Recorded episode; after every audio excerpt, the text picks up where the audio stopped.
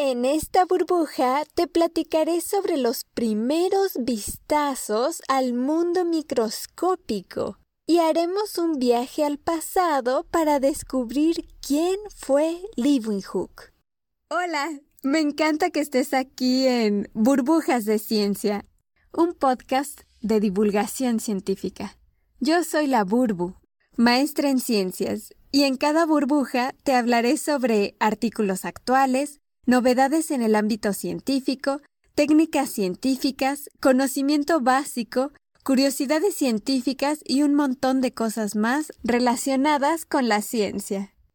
Pudimos descubrir a los microorganismos gracias a que existe el microscopio. Sin un instrumento para verlos y estudiarlos, no podríamos saber tanto de ellos como sabemos ahora. Actualmente podemos conocer conscientemente muchas características de los microorganismos. Tenemos certeza de muchas cosas relacionadas con ellos gracias al desarrollo del primer microscopio. El rol del microscopio en la historia es fundamental pues eran los únicos aparatos capaces de revelar la presencia de microbios esos organismos invisibles a la vista que, sin embargo, comparten muchas características con plantas y animales que podemos ver porque son mucho más grandes. Los primeritos organismos casi minúsculos y casi imperceptibles observados parece que fueron entre 1625 y 1630 cuando el italiano Francesco Stelluti utilizó probablemente un microscopio muy rudimentario hecho por Galileo para observar abejas y gorgojos. ¿Qué clase de persona crees que descubrió el microscopio? ¿Alguien que se la pasaba estudiando ciencia todo el tiempo? ¿Un erudito? ¿Un investigador? Pues te platico fue alguien que nunca fue a la universidad y nunca se había dedicado a nada relacionado con la ciencia.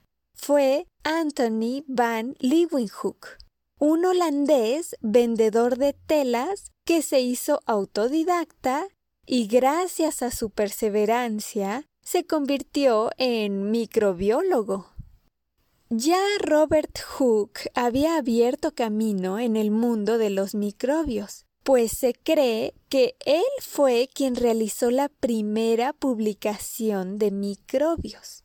En los 1660, Hooke describió estructuras celulares de plantas, animales y todo lo que tenía a la mano. Hooke, en su publicación, dibujó pequeñas estructuras que parecían tener vida. A él se le adjudican los primeros dibujos de microorganismos en la literatura científica. Publicó un libro llamado Micrografia, que es muy valioso, no nada más por los dibujos tan minuciosos de diversos microbios, sino porque daba información muy útil y valiosa sobre cómo diseñar y construir tu propio microscopio. Dentro de las primeras cartas que escribió Leeuwenhoek para los miembros de la Sociedad Real de Londres, era evidente que casi con seguridad podían afirmar que Leeuwenhoek había visto una copia del libro Micrografia de Hooke en una visita que hizo a Londres en 1667 o 1668, cuando este libro estaba muy de moda y estaba en boca de todos. Se refieren al libro como que era casi un accesorio de moda. Me imagino que como algo que todos debían tener.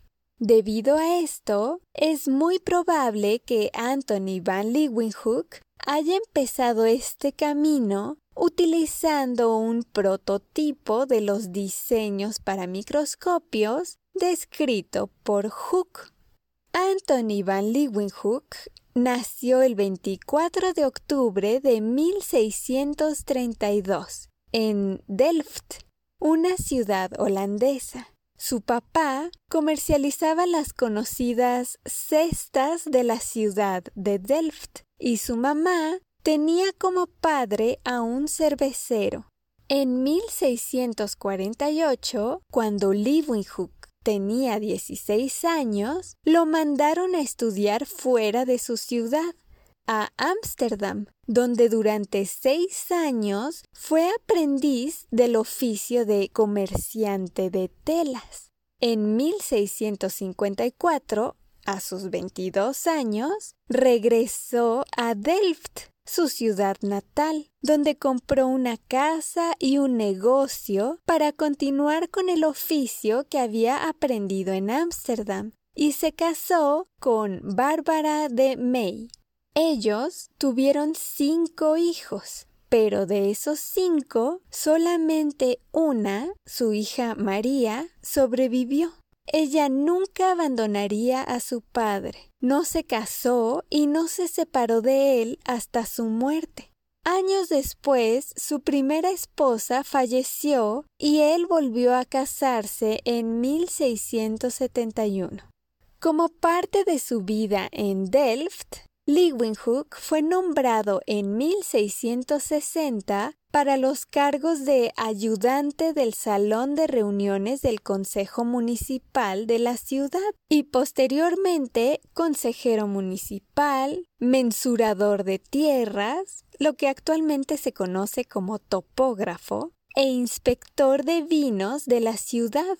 Pero él seguía con su negocio, vendía telas era un mercero, que es una persona que comercia en artículos de mercería, como cosas para coser, hilo, alfileres, ese tipo de cosas. A pesar de que su profesión era de mercero, al ser autodidacta se convirtió en microbiólogo. Leeuwenhoek nació en 1632 y murió en 1723. Y te imaginarás que en esa época era muy difícil dedicarse a algo relacionado con la ciencia, pues no era una materia que enseñaran en las escuelas y los reyes no les daban casi apoyo. Para su época, ser científico era algo sumamente difícil. Leeuwenhoek, con su negocio en la tienda de telas, combinó su profesión con su gran curiosidad, logrando que ambas fueran los ingredientes perfectos para crear el microscopio, pues él quería ver sus telas con más detalle. Se cree que desde sus 16 años, en los que se fue de aprendiz, él ya utilizaba las lupas con muy poco aumento, empleándolas para evaluar la calidad de las diversas telas. Pero a lo largo de los años comenzó a pulir cristales, cada vez con más esmero, hasta que posteriormente se convirtieron en el microscopio. Y todo este ojo al mundo de la microbiología comenzó porque él quería poder ver con mayor claridad los hilos de las telas que vendía. Así, Anthony van Leeuwenhoek fue un comerciante de telas holandés que de manera autodidacta se convirtió en microscopista y al ver diversos microbios bajo sus nuevas lentes, también se convirtió en microbiólogo. De hecho, es considerado como el padre de la microbiología. Él además de perfeccionar el alcance de las lentes y lograr amplificar muchísimas veces más el tamaño normal de los objetos que veía, hacía reportes y cartas explicando detalladamente lo que observaba. Incluso leer sus observaciones es algo bellísimo, porque las describe desde un punto de vista muy humano pues recordemos que no tenía educación científica. Entonces se comprende perfectamente todo lo que observaba. Es como leer una novela, pero empapada de descripciones e historias reales sobre los microorganismos y experimentos que han definido la historia del mundo como lo conocemos actualmente. Sus observaciones y su perseverancia en hacer cada vez mejores lentes nos han permitido descubrir secretos acerca de los microorganismos que a simple vista jamás alcanzaríamos. Leeuwenhoek vivió hasta los 90 años y en ningún momento dejó de observar bajo sus microscopios cualquier nueva cosa que le llamara la atención y estuviera al alcance de sus manos. Leeuwenhoek causó un gran revuelo al ser capaz de observar microorganismos que a simple vista nadie había visto. Él se empeñó en escribir cartas y hacer minuciosos reportes de todo lo que observaba, y algunas de estas cartas se las mandó más tarde a la Sociedad Real de Londres. Y así mucha gente educada y muchos científicos habían podido leerlo. Esto le ocasionó que atrajera gran interés rayando en la estupefacción. Oldenburg era miembro y el primer secretario de la Sociedad Real de Londres, y era quien traducía y publicaba las cartas que le llegaban de Leeuwenhoek y varias veces le escribió de regreso a Leeuwenhoek pidiéndole que compartiera con ellos, la sociedad real, el método que utilizaba para realizar sus observaciones, para que también otras personas pudieran confirmarlas y también le pedía a Leeuwenhoek que acompañara su explicación de sus métodos con dibujos de estos animáculos que él observaba. Leeuwenhoek sí mandó los dibujos de lo que observaba. De hecho, te recomiendo buscarlos en Internet. Sin embargo, rechazó durante toda su vida el dar alguna descripción de los métodos que utilizaba para hacer sus microscopios. Leeuwenhoek fue el primer hombre en el planeta en poder ver con esa claridad el maravilloso mundo de los microbios que a los ojos es invisible. Esto, para él y para la humanidad, fue un gran logro pero también algo muy difícil, porque como nadie más tenía estos microscopios para poder ver microorganismos, pues todos lo tiraban de loco.